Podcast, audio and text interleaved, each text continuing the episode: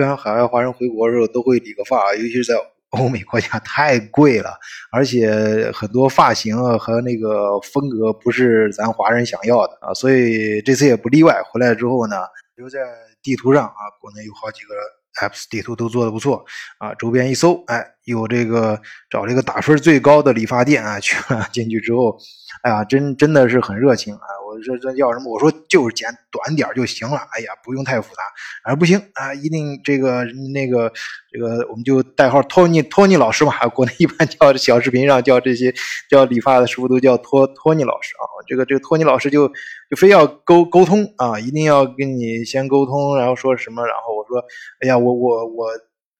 我实在是说不出来什么，就是我说最后就是你看着我这头型你就理吧，啊，那说行啊，那就看着来吧，然后这还他还是很严格介大致介绍了一下他的想法，然后中间理还理的时候中间又有什么该说什么呀，我感觉每一就是跟那个就是咱们学。古代那个写文章呀，起承转合啊，也就一段一段的，都都都非常的清晰啊。就就是这个这个流程啊，就是我是说这个流程啊，这个这个理发的整个这个服务的流程啊，非常有层次感啊。后来我我才注意到啊，在那个我这理发，你坐那儿不是前面有个镜子吗？你看的时候，镜子旁边贴着一溜那个。这那个菜单呐，就是呃一啊要先跟客人沟通，二什么什么三什么什么，最后还要呃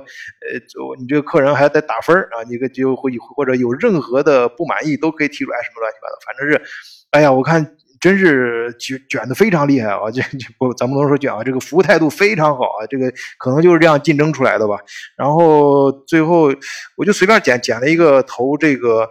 呃，最后是多少钱呢？他说会员什么的便宜，我说不用不用，我说就就那个就就而且现金就也别别别参加什么活动，就说多少钱啊？他那他最后就六十多还是七十多，我忘了，反正是比德国便宜多了。那六十多就相当于大约十欧元嘛。那德国现在就最就一般的城市啊，那的贵的我们就不说了，就是一般的城市，呃，理个发剪个最简单的头型也得呃有也也得十五欧元以上吧。啊，而且，而且关键有有，应该说大部分理发店都需要你去预约啊。你到跟前的话，很可能就排不上。关键是什么呢？关键是国国外这些托尼老师跟跟那个中国这托尼老师啊，他这个服务是完全不一样的啊。国外就是在德国也有一次规定，因为有一次我真的是没注意啊，进了一个比较高档的理发店啊，然后他真的是上来之后。介介绍的很详细啊，想啊，你想要什么样的发型啊，或者什么，给你提出很多建议。坐那之后，我就说你这，我就随便减下多少钱啊？他说，他说那个，说那个三三那个什么三十三十七块五，还有留有有零有整的。我说多少？他他那个害怕我没听懂，还专门拿了个小小便条，哎，给我写上三十七点，说最低得三十七点五欧元。那那那是一个，就后来我我说算算算，我说你停停，我我我这个这不是我阶我这个阶层该进该去的地方。我说我就平头老百姓，我我去那个普通的理发店行了。然后我出来之后，我才看人家上面确实是有各种认证啊，是这个有有什么造型什么方面的这种要求的。啊，但是那个我，但是像咱们那个国内，呃，这这托尼老师呢，就就非常的，他也是人家其实也是各种，我觉得很专业，只不过他可能不像呃德国他包装的那么的正式，他也也进行包装，但是这种包装更亲民，而且这个交互起来啊，跟跟咱们那个客户交互起来，呃，就是更。更好，但是有一种就是这个很难说啊。这种我还是说，还是还是强调那句话，我们谈谈差别啊，谈差别，可能是咱这个呃竞争比较激烈吧，所以它并没有那么多的呃，就是看上去呃，就是没有那么的高雅。就国外那个德国那个人家那个要更贵的那个，确实看着是更高雅，因为人少了，可能咱们这边托尼老师要每天接客的人接的非常多啊，所以就呃。就感觉很多流程，就是人家到到哪一步了，该跟你说什么话，刚开始需要呃问什么，然后到最后要需要怎么样，一步一步的。而且人家中国内这个这这这十欧元这个服务啊，还包括前面给你洗，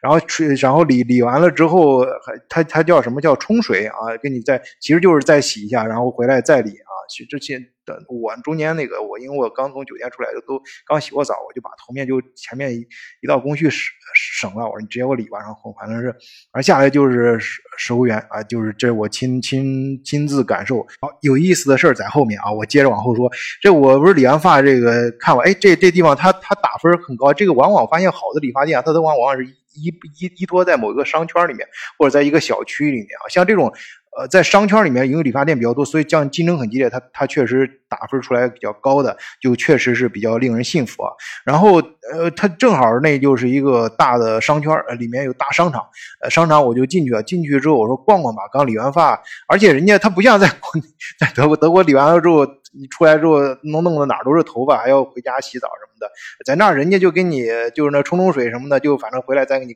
干吹呀啥的，就弄得很干净了。你拿那个手，你怎么？出理发店，你你不管从各个角度你怎么去整头发，头头头上啊身上就一点头发渣都没有，哎，就是很干净给你整的，哎，我就说那个，我就是说心情不错啊，出来呃就是反正是周末嘛，也没什么，也就是虽然有事儿，但是还是想换换脑子出来。在商场里面逛一逛啊，看一看吧。当地这个，我就有这个习惯，就喜欢看看到到咱们到底。虽然咱们节目里面前面也聊了啊，我呃，我就是还是呃想多看一些，就是这实际感受一下这个经济回暖的这个速度。这还有一些究竟哪些行业在兴起啊，哪些行业在往下降。啊，这这这种就是去商场里面，就老百姓平常老百姓最经常去购物的地方，这种地方的感受是最直接的。哎，我就去逛，哎，这就就从下面一层一层的走上去啊，就是其实也没啥逛的，也没啥好买的，然后一层一层上去，其实到一般商场好像就是最底下最下面一层，一般是这种。超市，然后呃，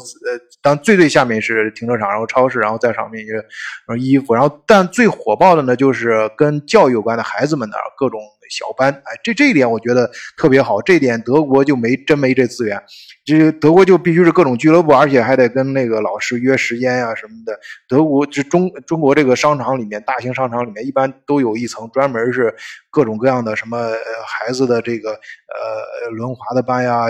小幼儿的学游泳的班呀，还有这个什么手手工的班呀，什么。益智开发啊，各种那个电脑的，然后是还甚至还有格斗的什么这种，哎，非非常丰富，哎，这这个你随随时都能去，然后而且相互竞争啊，价格非常可能现在我不知道是不是，呃，反正没有那么拥挤啊，就是还都基本上你去随时都能报得上名，然后这这就一步一步往上走，最火爆的还都是那个跟孩子有关，就是卖这个儿童给给孩子的这个还是。最火爆啊，因为毕竟假期带着孩子去各种消费嘛，啊，那然后走到最上面一层呢，往往都是那个影影影影城，呃呃电影院啊，还有还有一些什么娱乐，哎，我我就这么想着走了，结果走不知道哪个，因为国内这个店这个商场实在是太大了，一般它都分好几个区，这个我就从一个区的电梯就就闷着头就就很。很没有什么方向感的，就往上，走完往上走，结果走上去之后，哦，我就看对面突然过来一个人，哎呀，你可算来了，哎呀，什么风把你吹来了，哥，你你这个，呃，赶快进来坐坐吧。哎呦，我一听，给把我吓一跳，我说，哎，我就我我我我我我认识吗？我还想着咱是不是咱听友什么的，然后 就是这哪会认出我来了，或者是搞得我吓我一跳，我就。后来我这么抬头一看，我这一看我就明白了，海底捞啊，那这咱咱都知道，这个海底捞这个热情程度啊，这个确实是，呃，确实是大家都估计去过的都能感觉到啊。咱们听友我不知道有没有没去过海底捞的，有去过的肯定印象非常深刻啊。他真的是人家那个，呃，真的就把你坐在那儿，而且你你看那个，我听说在。呃，就是多的时候，就是人排队的时候，你每个人排队还给你给你设置了各种小游戏啊，你一边排队，保证你排队的时候等的时候也也不枯燥啊，也也有有事干。我前段时间我去那个呃伦敦出差的时候，不还见咱们另外一个听友兰娜嘛，他专门我们还去了那个伦敦的海海底捞啊，但伦敦的海底捞已经是非常的不错了啊，但是跟那个国内的海底捞还是有一定差距，国内的海底捞那真热情啊。就往上一坐，哎，我说是这样，我说你这个，呃，其实我我我我我在我下面转悠的时候，我还买手上买了点小零食在那吃了，我就像像类似于什么肉夹馍什么这种，呃，小蛋糕。你就说起来这个小蛋糕，就像我上期节目说的，这个国国国内的各种小蛋糕，真的，他就。那就是你你你就你就抛开就咱就不说健康不健康，那口味绝对比国外的蛋糕做的还要好，就比包括面包啊这种小零食就更不用说了，哎，就是，哎呀，反正那个我我我我就不饿，哎，我就说我这个，呃，是这样，我说我那个我这这这我就我我就一个人呐。我这吃火锅，你这海底捞一个人吃火锅，这不有点滑稽吗？我就准备想扭头找个地方走。那个那个很绝，这个海底捞我不知道它怎么设计的啊。首先是好像海底捞在商场外面都有一个直上直下的那个电梯，进去直接就到他们那个 他们自己的那个店门口了，就直接上到顶层了。然后下面这个一层层上去，最后一节呢上去之后。你直接扭身还没有往下走的这个电电梯，这这还得转老远，然后我就人家直接就迎上来，而且他你你要经你要转过去，基本上人家都摆上了，在海底捞的基本上就是海底捞在门门外的这些摆的桌子椅子什么的，就就感觉就是一上楼梯就直接进海底捞了，哎，一一上一出电梯就直接进海底捞了。这个就平常这种带扶手的这种这种电梯，呃侧侧面的这种电梯也是。哎，进去之后我，所以人家一一让这，再加上说的很热情啊。我说不好意思，我说我单身，不是不是单身，我一我说我一个人呐，我说我就一个人，这这这。没你你这吃火锅吧他说没事儿，哎，我们这儿真的有，刚好设计了这个一个人的套餐，我不知道他这词儿是现编的还是还是真的啊。然后紧接着就我就我就一边说就一边往里面让啊，然后就就就把这个就就那个菜单什么的就就就翻出来了啊，说你看你看什么，然后然后我就这这我也不好意思啊，我就这说走吧，那那正好我就说这个。到到这个这个川府之地了啊，那那那肯定要尝一尝当地的火锅嘛。然后那海底捞是以火锅出名的，那它它有啥不一样的？肯定更刺激吧。然后就进去，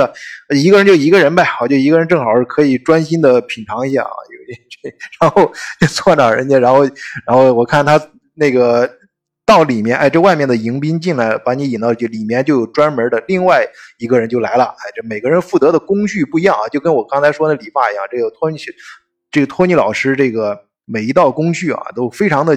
清晰啊。这这个这个该该什么到什么工序，该说什么话啊。这海底捞也是在哪个阶段，哪哪个人负责哪个阶段，到里面的话，专门就有负责的下一个负责人。然后这这跟这个人啊，他们交接的时候呀，俩人碰了一下头，哎，就跟这个工工兵这个相互。呃，那个什么呀，用触角啊，相互一碰，信息就就传传达到了。他，我听他小声的说了，说这个说点哪个哪个，人家一个人啊，意思就是这个你就按这这个我刚刚给人家推荐了，这个是专门针对一个人套餐啊，然后人家就过来了。我说我说是这样，我说我就呃我我我没有这个 apps 啊，他他他他先推荐上他的 apps 加入会员嘛。国内现在套路基本上都这样，就所有的店都是加会员。我说我不加会员，我就你就你就给我呃。那个什么吧，你就看看着来吧。然后他就说出来什么什么，我一看，我这这不行。我说这个，这这个，因为倒不是价格什么的问题，我要他那套套餐都各种，他确实有这个针对于小小量的，也呃这个，但是里面各种各样的。呃，涮什么东西？我我我不太喜欢那种涮乱七八糟那种小东西啊，那个那个口味有些太特特殊，我我我个人不是很喜欢，我就喜欢简简单单的啊，就弄点那个呃羊肉啊，这个这个牛肉啊，这个呃。呃，青菜呀，就就行了啊，就没没没什么太太多这个额外的这种特别的一些口号口口口味儿。哎，我就我说那算了，还是我自己点吧。点完之后，然后人家就这个就那个就这样吃吧，一个人一个人也挺有意思。然后就就看旁边，哎呀，那个那里面就是做就是唱生日歌的。还有这个各种那个服务的，给声音此起彼伏，而且你刚坐那儿，就我一个人，你想我一个人坐了没多长时间，中间吃了很快，一个人当然很快就吃完。当时他就人家光递这个毛巾，哎，就就递了两次啊，中间这个递了，而且中间三次过来问你什么时候要面啊，人家因为是那意思就是你哎跟着你的节奏来，哎，一切就是非常贴切啊，非常贴心的这种服务，哎，我就后来我就。后来那个到最后了，我就说那那你来吧，这个。呃，或那个什么，你这个这个一般都都要他那个中间让他一个就是海底捞都那个甩面的那个感那个那 个那个环节嘛，在吃海底捞都知了，最后就甩面。哥们儿，他不一样，他过来甩面的时候直接是带着音响过来的，哎，说大哥要不要给你放个音乐啊？咱们那个音响给你配上。然后我说我说你是乔峰吧？出场还得要还得非得带自带音自带音音音响配音的出出场。别别，我不喜欢那个太大的动动静，你就你就你就你就你就扯，你就把那个面扯开给我给我下吧。他他当然人家中间也问很多啊，你要宽的、细的、薄的、什么厚的什么这种，哎，我就说你就你就下就行了。然后这整个车，反正然后最后走的时候呢，我说那个付款什么的，哎，就是需要我说那个我扫不了码，我也没法手机关，我就付现金啊。这个然后一看看翻出来现。钱包什么的，反正我看他，呃，就是觉得确实是，呃，像我这样人不多了啊，在这边直接拿现包现现金这个，然后，呃，然后这个，呃，反正很很很很热情，哎，大哥你这个，呃，嗯。是不是从其他地方过来的？我说啊，是刚刚出来，出刚我意思刚从酒店里出来，出来转转散散心啊，刚出来的。行，那呃，生活不容易啊，加油啊，这个 生活多多磨难。我就当时就搞笑啊，我就觉得好像我那意思就是刚从那个监狱里出来的意思一样，然后就是在里面住了住了一二十年，然后这个到到出来之后，各种那个社会的不不太接轨嘛，然后。然后，然后后面这是开玩笑啊，这个这个没有没有没有我刚才说那么夸张啊，但反正大致是就是人家就是从接送到这个到从接到送啊，就是包括中间的每个环节的服务都非常到位啊，包括中间还非常主动的给你说，这呃这个我就觉得很有代表性。哎，我是为什么说呢？有有有有听友说听到这儿的时候，觉得哎，你是不是给海底捞打广告啊？我没我没这意思啊，我主要是包括刚才的他托尼老师跟这个这海底捞这这一套服务啊，我就突然想到一个，很多人经常。哎，会在海外华人的群里面，或者是你身边的朋友，呃，你如果是在海外的，你你如果是咱们听友很多是在海外嘛，你的朋友肯定会问你一个话题，就是你在国外会不会受到歧视呀？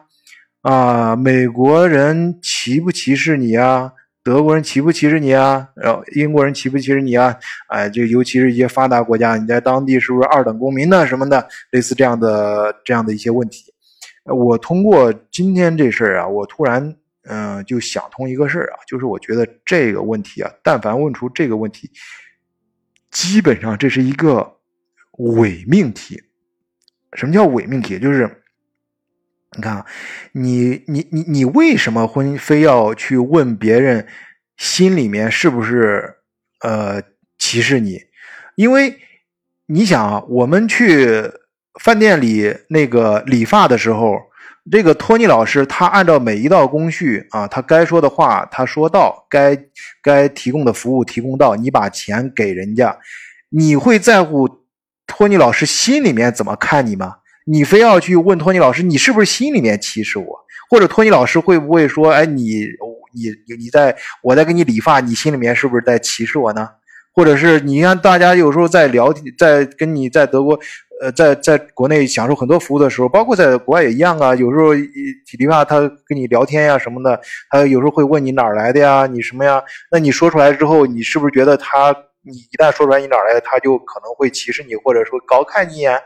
你你你觉得这个重要吗？还有在还有他每他在每一道工序都有专门的人在做，他尽他尽他所能把他所做的那个事儿做到专业啊，提供相关的服务，然后你对这个服务你认为值这个钱，你就买单付相你付这个钱就可以了。你去你去问他，呃，你你觉得你那个时候，呃，他给你提供这服务的时候，他心里怎么看你，或者是你心里怎么看他？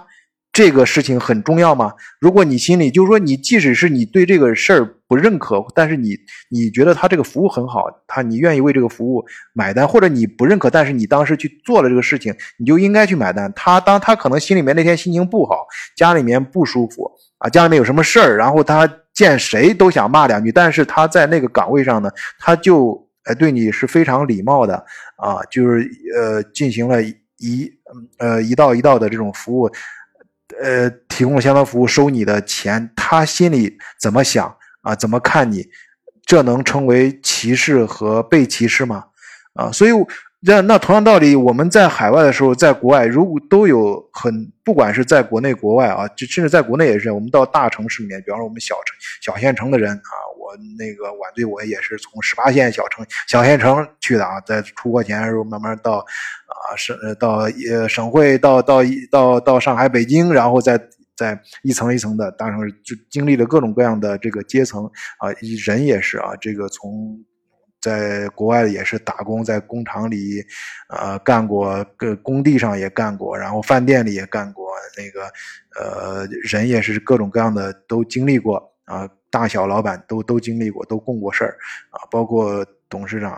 呃，各各个很多个层面的啊，都呃，这这这每个人，你跟他接的时候，大家都有一个就是定位，在在你所你所在的你要做什么事儿啊，你扮演的什么角色，你你你你这都有一个呃。呃，规矩啊，或者说是显性的规矩，或者是隐性的规矩啊，哪怕是我们说的潜规矩也也潜规则也好啊，或或者呃，当然最最多的是呃各种各样的法规啊，你你你遵守这些法规，把它做到位就行了啊。即使你你可能你你你有的时候做的并不好，但是只要在这个框框内啊，至于就做到了，然后就可以了。那你你说这种情况，你是说他？歧视你了还是不歧视你啊？你你是被歧视了还是你在歧视别人？其实大家，当你产生这种交易，在海外你去